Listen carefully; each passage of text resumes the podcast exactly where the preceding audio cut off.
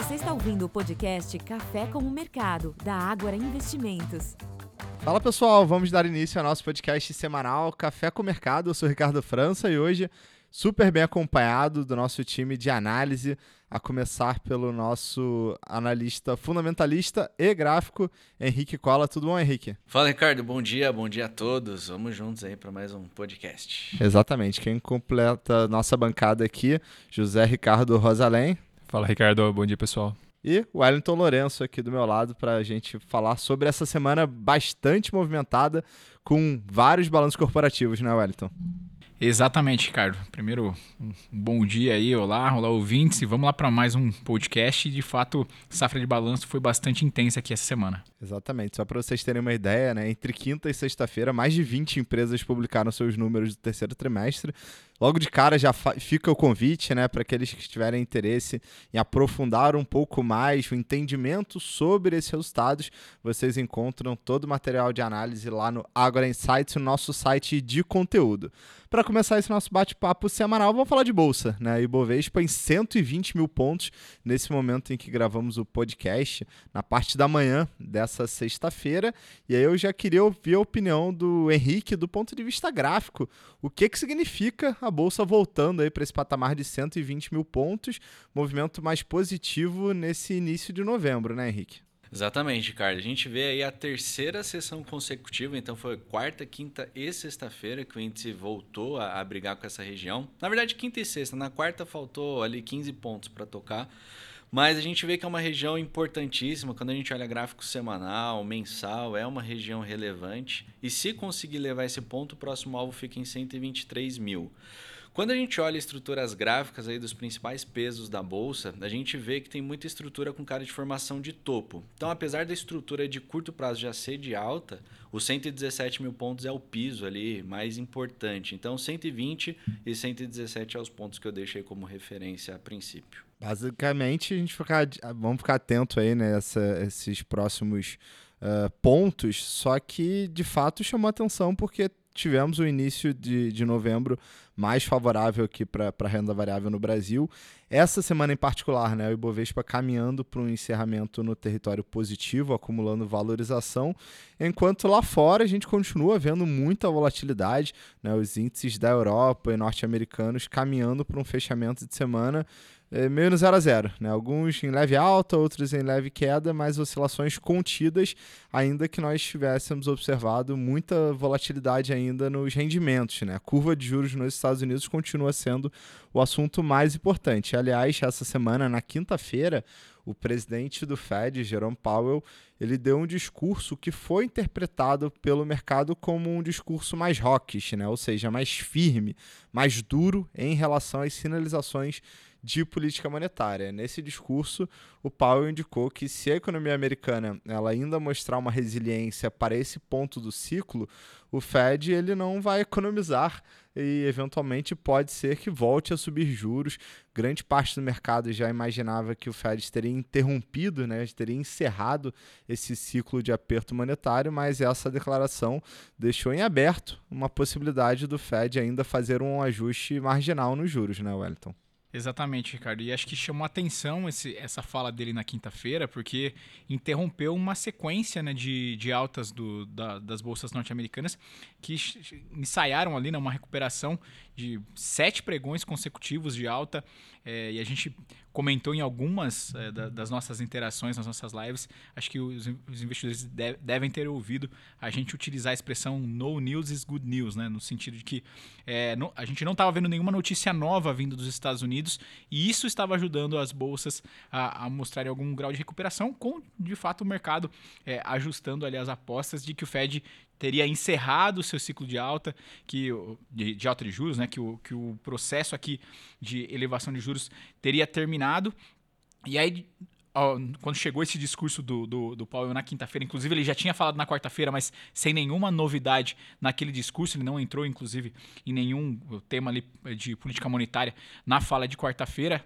É, na quinta, de fato, esse posicionamento, inclusive, já trouxe algumas mudanças ali nas apostas, ainda é, minoritárias, mas o mercado é, interrompeu a sequência de alta, acreditando que agora existe alguma possibilidade um pouco maior de que o Fed é, retome né, esse, esse ciclo. Como a gente já viu ao longo desse ciclo, né, eles fizeram movimentos de, de parada para acompanhar os dados e, e, entender o que era preciso retomar. E essa fala dele na quinta-feira parece que ficou claro que, eh, se for preciso de novo, eles podem fazer esse movimento. É, nesse sentido, não tem muito jeito, né? Continuar acompanhando a evolução dos dados econômicos, inclusive na semana que vem, né, saem dados de inflação nos Estados Unidos. Então, provavelmente a gente ainda deve ver uma maior volatilidade nos juros futuros por lá, enquanto o mercado não tiver uma maior clareza sobre qual será o próximo passo do Fed na sua política monetária. Vamos trazer a discussão aqui para o Brasil, porque de fato né, tivemos uma, uma semana mais positiva para a renda variável, investidores buscando risco, uma semana de desvalorização do dólar frente ao real. Uh, tivemos né, importantes avanços do ponto de vista de pauta no Congresso, é, principalmente no, no que diz respeito à reforma tributária.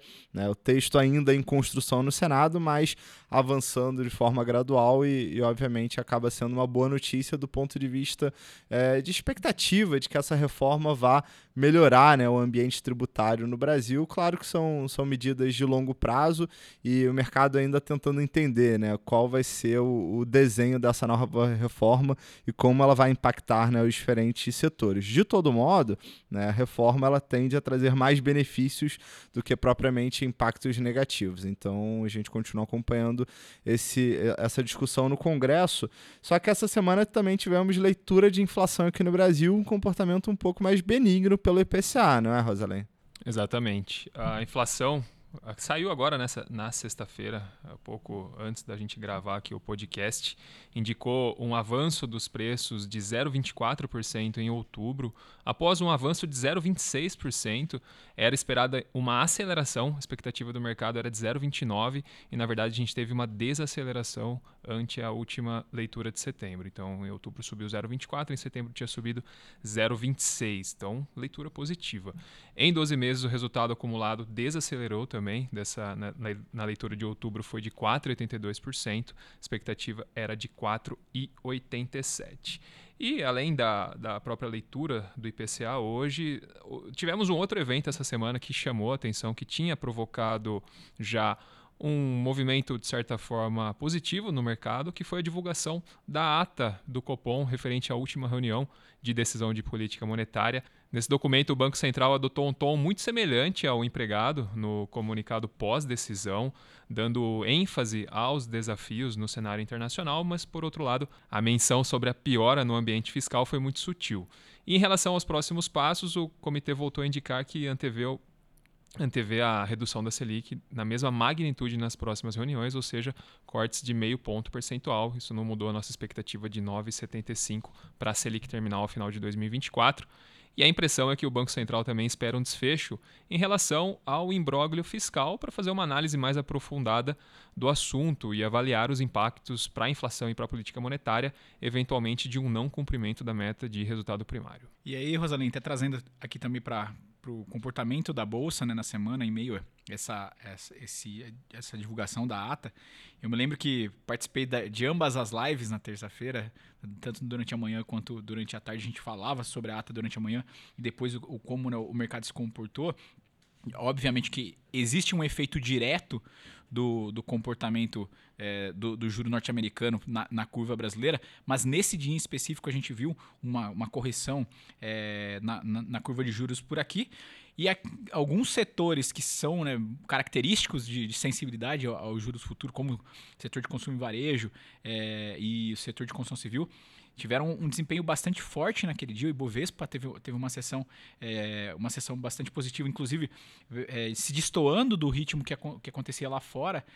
E eu lembro que poderia ter sido, inclusive, uma sessão bem melhor, porque é, foi, foi um dia no qual o, o petróleo caiu quase 4%, é, o minério de ferro vinha de uma sessão de queda depois de, de, da leitura de, do dado de exportação na China, que acabou decepcionando, e, consequentemente, com minério e petróleo, petróleo recuando, a gente viu entre as principais quedas do dia Petrobras e Vale. Então, chamou atenção nesse dia que é, o mercado de fato teve um, uma, uma sessão um pouco destoada do, do, dos mercados externos, muito na esteira desse, dessa. É, do, o que não é novidade, né? mas, mas na leitura de que é, o cenário fica um pouco mais benigno aqui para o mercado brasileiro e a gente vê algumas teses ali mais sensíveis a juros é, se destoando e, e, tendo um destaque bastante positivo naquela sessão. Realmente, muito importante esses comentários, Wellington e Rosalém. E já já eu vou querer também a opinião do Henrique em relação aos gráficos, né? Como é que está a tendência das principais blue chips que compõem o Bovespa. Então, basicamente, o setor de bancos, né? o índice financeiro, por exemplo, ver também como é que está a, a, tendência para as ações da Petrobras e Vale. Só aí a gente já está falando de quase 40% da composição do Ibovespa. E digo isso já para introduzir um outro assunto assunto do nosso podcast, que é a temporada de balanço aqui do terceiro trimestre. Muitas empresas publicaram ao longo dessa semana. A safra ela já está na etapa final. Na né? semana que vem acaba essa temporada de resultados do terceiro trimestre. Obviamente não dá para a gente analisar e comentar todos os resultados que foram divulgados essa semana, mas a gente separou alguns deles para trocar uma ideia com, com, com, com, o nosso público. Né? Entre eles a, a Petrobras também trazer alguns highlights do setor é, financeiro, falar um pouco do, do, comportamento dos bancos, setor imobiliário também com o Wellington aqui do, do meu lado, proteína, enfim.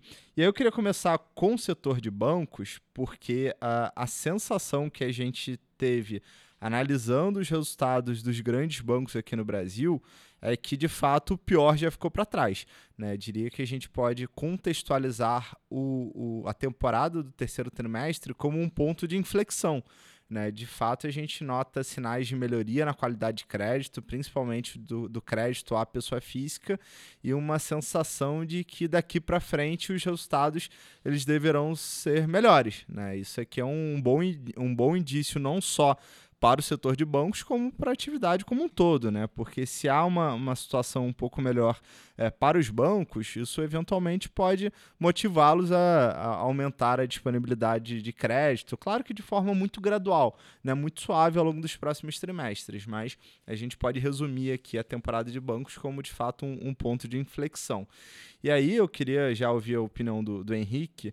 É, o que, que você está vendo em relação a banco? Né? Como é que está o índice financeiro? Você entende que tem, tem oportunidade aqui na mesa é, do ponto de vista técnico?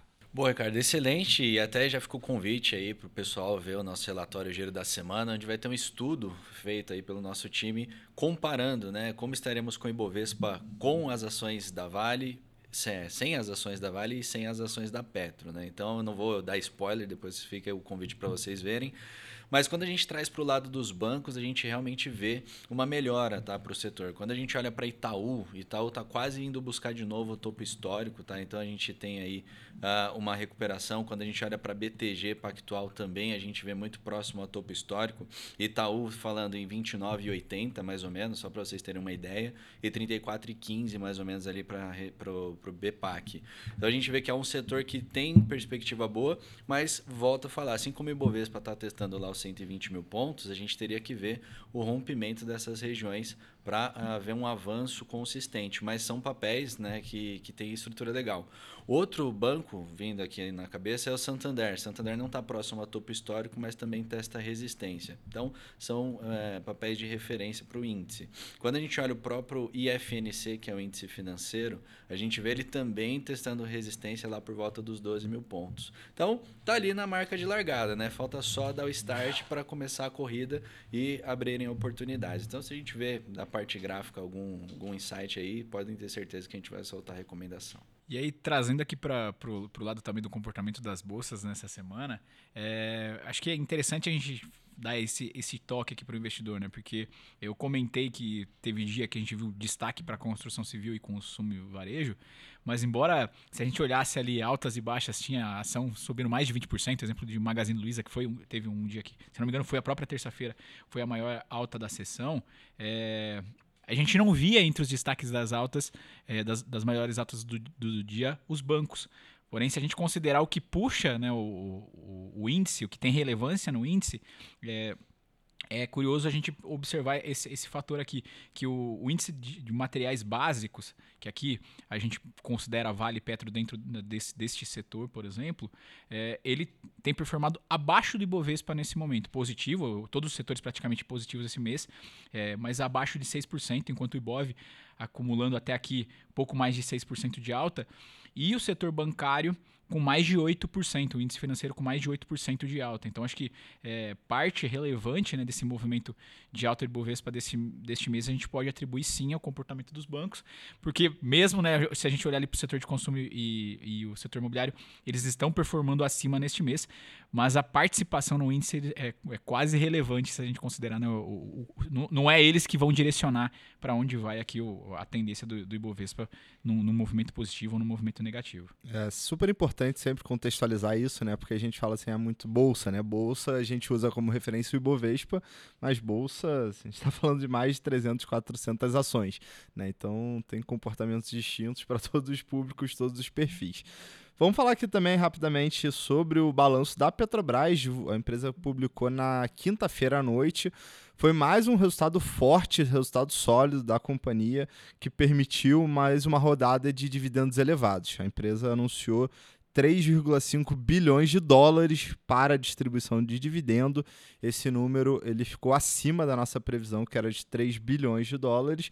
E traduzindo aqui, né, ou simplificando o entendimento para o acionista, esse dividendo anunciado ele significa R$ 1,34 por ação.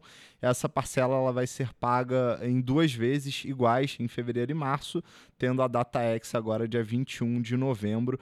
Então, mais uma rodada de resultados sólidos, consistentes, com uma alta remuneração ao acionista através da distribuição. Outros pontos importantes também, a, a Petrobras ela revisou seu guidance de produção de petróleo para cima, dado a forte produção que foi observada ao longo do terceiro trimestre de 2023. Qual é o próximo direcionador relevante que o, que o investidor deve ficar atento relacionado à Petrobras? É o anúncio do novo plano de investimento que contempla o período entre 2024 e 2028. O plano atual, né, o plano vigente, que é o plano entre 2023 e 2027, ele contempla um valor estimado de investimento de capex da ordem de 78 bilhões de dólares. Nos últimos dias, a gente começou a ver algumas notícias é, que a Petrobras poderia propor ao Conselho um aumento desse plano de capex para algo próximo a 100 bilhões de dólares. É uma mudança bem, bem significativa, né? São, são cifras realmente muito altas e que a gente vai precisar, obviamente, aguardar né? qual vai ser a conclusão por parte do Conselho de Administração. Se houver realmente um aumento né, desse plano de investimento nessa magnitude, talvez isso seja um ponto de atenção para o mercado, né? porque o mercado, na nossa opinião, tinha na cabeça um, um, número mais próximo a 80 bi. E aí vai ser importante também avaliar o quanto desse recurso vai ser destinado para investimentos em fontes renováveis de energia. É, a gente sabe que a Petrobras ela é muito forte, tem um DNA de exploração de petróleo, principalmente águas ultra profundas no pré-sal, e a Petrobras aos poucos ela está aumentando, né, uh, ou direcionando mais recursos para essa, essas fontes renováveis, só que né, são fontes que eventualmente não terão um retorno tão elevado, pelo menos não no curto prazo. Então o mercado tem uma certa preocupação sobre como vai ser essa implementação de CAPEX. O que, que eu acho que é, é super importante o investidor ficar atento? Como vai ser nessa né, sinalização de investimento e como ela vai ser diluída ao longo desse plano estratégico de cinco anos. É, se uh, a grande parte desse, desses recursos forem é, destinados é, a, a, um período mais longo, quer dizer, a partir lá de 2026, 2027, talvez o mercado fique um pouco mais satisfeito, porque isso significa que os dividendos de curto prazo, de 24, de 25, continuarão muito elevados. E hoje eu entendo que o acionista que está posicionado em Petrobras, é, ele está parcialmente por conta dessa alta é, distribuição de dividendos que acaba compondo né, uma remuneração acionista muito elevada. Então, esse passa a ser o grande próximo gatilho para a performance das ações. É, por enquanto, a gente continua com call de compra para as ações da Petro, porque esse nível de distribuição de dividendo combinado a um valuation ainda barato justifica na simetria é, de valor, na nossa opinião. Tá? E aí eu queria ouvir a opinião também do, do Henrique aqui em relação a, a, gráfico de Petro. A gente sabe que a commodity né, vem de, de período de realização, caminhando para fechar a semana mais próximo de 80 dólares. Né? Há pouco tempo atrás estava acima de 90. Obviamente essa correção é, é ruim para as petroleiras, né, Henrique? Mas como é que você vê o comportamento do, do papel? Sem dúvida, Ricardo. Se a gente olhar nas últimas três semanas, aí basicamente o papel fez um movimento de correção. Ele saiu lá por volta dos 38, foi buscar ali meados dos 33,90. E agora acho que esse balanço aí, com todo esse contexto que você trouxe, acho que acaba trazendo algum alívio para o investidor que já está posicionado, tá? Acho que 34,60 seja o ponto mais relevante aí para as ações da Petrobras, tá? Ela está conseguindo manter na sessão de hoje. Vamos acompanhar até o final. Nesse momento está na estabilidade, quase no 0 a 0 Uh, mas ainda assim é uma estrutura que favorece para o médio prazo alta. Bacana. E aí eu queria pegar um gancho aqui, já que a gente está falando de temporada de balanço, também chamou a atenção essa semana a volatilidade das empresas de proteína, né, Rosalém? É, e essa foi um destaque do lado negativo que eu trouxe aqui para comentar, foi o balanço da Minerva. A empresa reportou um EBITDA e uma margem EBITDA abaixo da expectativa do mercado. Apesar da geração de fluxo de caixa ter sido positivo no segundo trimestre, com a normalização do capital de giro, e a alavancagem financeira permaneceu praticamente estável em 2,8 vezes um nível relativamente saudável. E embora as ações elas negociem com desconto de superior a 20% em relação à média histórica, a gente entende que uma reavaliação dos múltiplos dependeria da capacidade da empresa de acelerar a eficiência dos ativos que foram recentemente adquiridos da Marfrig, além acho que além e principalmente da recuperação do mercado chinês de carne bovina após a reabertura econômica que está ocorrendo de um, em um ritmo mais lento do que o esperado, e esse é um dos principais direcionadores para a tese. Historicamente, as ações da, da Marfig, da Minerva, aliás, BIF 3, se tem uma correlação muito grande com o nível né, de margem operacional lá da operação chinesa. Então, esse é um principal direcionador para a gente mapear aqui uma possível recuperação. Dito isso, a gente ainda mantém recomendação neutra para Minerva, e a gente reforça aqui a preferência pela JBS. É, nós entendemos que a JBS vive um ponto mais favorável do ciclo, de uma reversão lá no, no, nas plantas nos Estados Unidos, onde a gente tem hoje uma, um, os preços do, do gado atingindo pico em função de uma pequena, uma baixa oferta de cabeça de gado e esse ciclo ele começa a, começou a dar indícios de que, de que vai mudar, de que vai inverter e isso favorece a recomposição de lucros pela JBS. Além disso, a empresa tem a perspectiva de executar dupla listagem nos Estados Unidos e isso poderia, na nossa opinião, destravar um valor bastante significativo para as ações. Então, preferência aqui no setor de proteínas pela JBS que ainda não reportou resultado.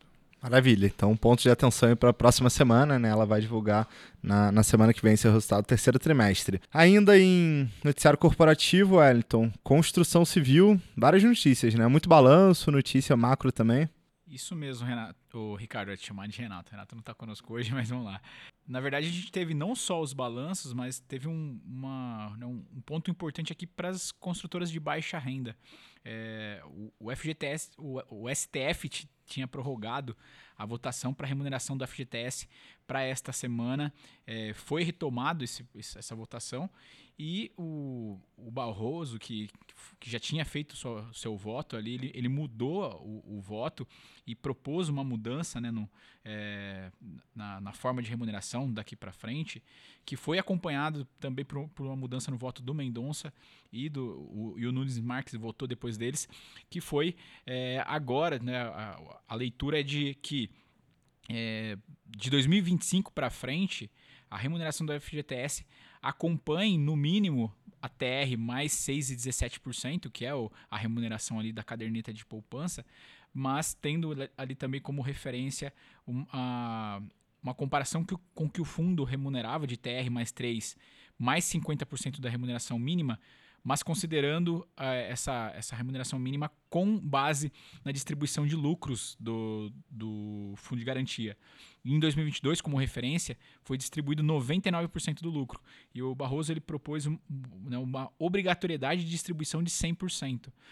Então, com isso, você passaria a ter então, né, é, essa, essa remuneração mínima de TR mais 6,17 para acompanhar a poupança. Isso né, é, é, é, a base de remuneração, mas o importante é que é a partir de 2025. Então, é, excluiu a possibilidade de retroceder na, nas contas do FGTS, que seria, neste momento, muito ruim para as construtoras de baixa renda, pensando na execução do programa Minha Casa Minha Vida. Né? É um, é um ponto importante do governo e isso traz ali uma leitura de que o, o STF entendeu que neste momento, é, em meio às discussões do, com o cenário fiscal, fazer essa, esse, esse retrocesso aqui no, é, na, nas contas seria prejudicial para o programa, então adotaria de 2025 em diante. Qual é a leitura que a gente tem para as construtoras?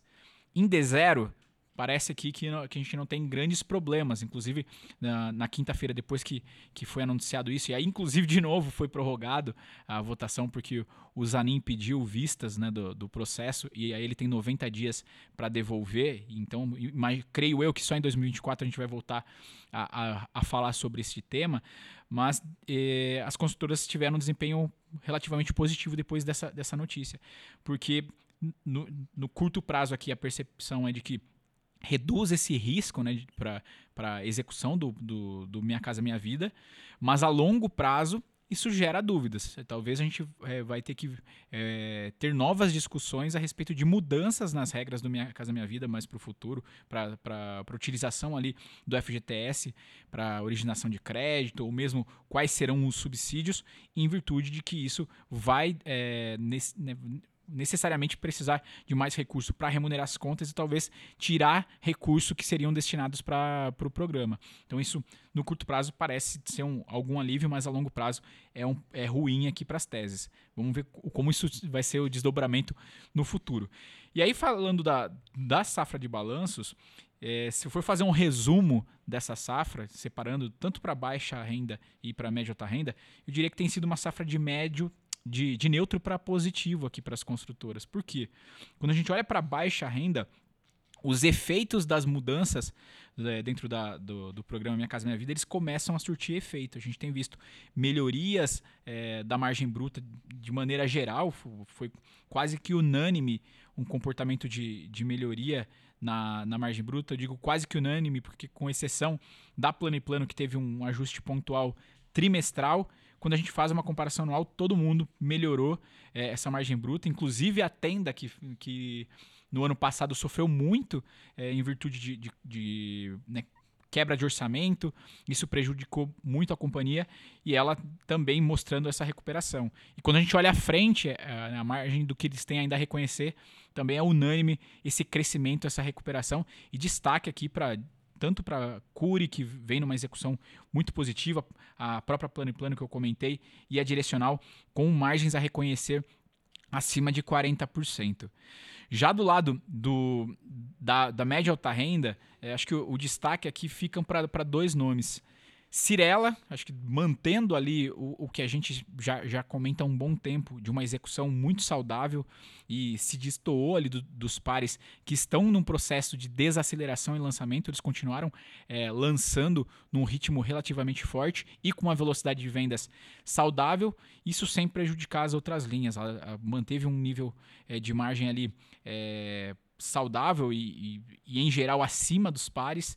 Quando a gente olha para a margem futura também, o que tem a reconhecer também num nível, num nível é, bastante saudável.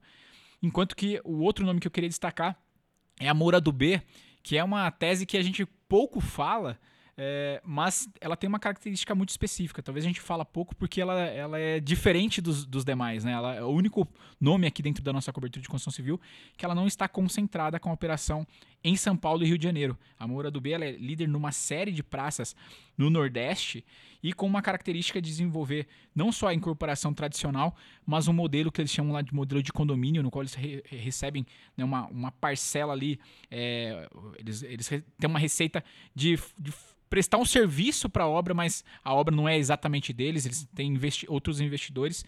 E Dentro, dentro desse modelo aqui, eles também continuam com, com uma operação bastante saudável, é, se descolando ali dos pares. E acho que vale ficar atento aqui. O único, o único ponto de atenção que eu, que eu acrescentaria é a questão da liquidez. Né? O fato de você estar fora de São Paulo talvez seja é, prejudicial nesse momento, porque você acaba tendo uma visibilidade um pouco menor e isso tem reflexo na liquidez das ações. Mas é uma tese bastante interessante de uma companhia que tem entregado também números bastante saudáveis. Excelente resumo, Wellington. E eu queria ouvir de você quais são as principais recomendações no setor de construção e também um overview aí do Henrique em relação a esse setor imobiliário, se, se algum desses nomes que o Wellington vai comentar você vê oportunidade. É, até se, os nomes que eu separei são um pouco do, das nossas preferências. Né? A Cirela e, e, a, e a Moura do B seriam as nossas preferências dentro de média alta renda, mas é, naturalmente, pensando no risco de liquidez, a Cirela vem à frente, e eu diria até bem à frente aqui dentro, dentro de, desse, desse segmento. E para baixa, é, baixa renda, acho que aqui a gente tem algumas alternativas é, distintas. Para aquele investidor que, que está procurando resiliência, uma companhia que tem mantido um nível operacional bastante saudável e estável, direcional é uma alternativa. Para aquele investidor que está pensando em numa tese dentro de construção civil que tem possibilidade de dividendos, a Curi tem trazido essa, essa possibilidade. A gente estima um dividend yield atrativo aqui para a Curi. Ela tem entregado é, dividendos ao longo aqui do, do, do, da, dos, dos trimestres. E para quem está olhando para uma tese que está descontada e parece que o mercado negligencia uma série de, de opcionalidades no, né, dentro da companhia, acho que a MRV também tem, tem que ter um pouco de, de atenção aqui. É, isso porque quando a gente olha para a MRV, a operação brasileira vem nessa tendência que eu comentei de, de melhora em cima das operações, principalmente do Minha Casa Minha Vida, mas parte do valuation a gente atribui à operação dela nos Estados Unidos, a Résia, que neste trimestre em si queimou caixa. A gente entende que no quarto trimestre ela pode anunciar em algum momento aqui alguma venda, e aqui venda na operação norte-americana é geração de caixa. É, mas se a gente caminha para próximo de um fim desse ciclo é, de, de alta de juros nos Estados Unidos, isso pode ser também uma, um momento de inflexão para o mercado imobiliário norte-americano. Então acho que é algo que a gente pode ficar de olho também. MRV pensando mais, mais no upside, talvez menos no, numa, é, nesse movimento de, de renda, como comentei de exemplo aqui de Curi. Boa, então vamos lá. É, falando do setor, quando a gente olha o índice, né, semelhante com o que a gente viu do FNC que eu comentei há pouco, que estava ali ainda para romper resistência, o, setor, o IMOB, que é o índice do setor, já rompeu, tá? Então ele segue avançando. Quando a gente olha a estrutura gráfica, a gente tem até os 95, 925 pontos cerca de 3,5% para avançar. Se eu estou pegando como referência o gráfico diário, tá? Sei que vocês não estão vendo, mas para ficar aí na, na mente. E entre os nomes que o Wellington comentou, uh, de pensando aí na, em mais alta renda, né? ele comentou sobre Cirela e Mora do B. Entre as duas, uh, Mora do B tem um gráfico mais interessante para o curto prazo, olhando quase um rompimento de resistência ali nos 11,30, que poderia levar o papel ali para os R$ 12,09. Não que Cirela seja um gráfico ruim, né? que não esteja legal, mas está um pouquinho mais distante de romper os 2060, que seria a resistência. E olhando para baixa renda ali, entre Curi e MRV, a MRV tem um gráfico mais interessante, principalmente com a sessão de hoje. Vamos ver se o papel consegue é, preservar essa alta, está subindo mais de 5% agora. Se fechar a sessão acima de 9,90, abre espaço aí para buscar os 10,73 no curto prazo, que representaria uma alta de quase 7%. Quando a gente olha para Curi, Curi tem que romper a região dos 16,40. Está brigando, está próximo a esse nível, mas mas no médio prazo ali, quando a gente olha para um semanal, não tem um gráfico tão atrativo assim. Então, sendo mais objetivo ali, Mora do B e MRV são os dois papéis que têm uma estrutura gráfica mais interessante no setor. Muito bom, excelente overview, aliás, muito assunto para esse podcast, né? É muita, muita coisa para a gente comentar em, em, meia hora, 40 minutos, então reforço aí o convite, acessem o Agro Insights, a gente detalhou a, em, em, análise né, dos balanços que foram divulgados ao longo dessa semana. Vocês encontram lá também todo o conteúdo de apoio de análise gráfica, além das nossas lives ao longo de toda a programação aqui no YouTube da Ágora. E vamos caminhando para o final do nosso bate-papo semanal, chamando a atenção para a agenda da semana que vem. Né? Teremos inflação nos Estados Unidos? Agenda rel relativamente vazia. Estados Unidos traz terça-feira inflação ao consumidor, o CPI, e na quarta-feira ao produtor PPI. E no Brasil, apenas um dado de atividade econômica, o IBCBR, na quinta-feira, que é a proxy do nosso PIB. Maravilha. Então, atenção a esses indicadores e finalzinho da temporada de balanços, né? Tem algumas empresas ainda a, anunciar os seus números. Também é sempre um, um evento importante. Caminhamos para o fim, então, agradecer aqui a participação do Henrique, do Rosalém, do Wellington e principalmente de vocês, investidores, que nos prestigiaram. Vamos ficando por aqui. Um excelente final de semana. Estamos de volta na semana que vem. Um grande abraço. Valeu, pessoal. Um bom final de semana e até a próxima. Valeu, pessoal. Até mais. Bom final de semana. Valeu, pessoal.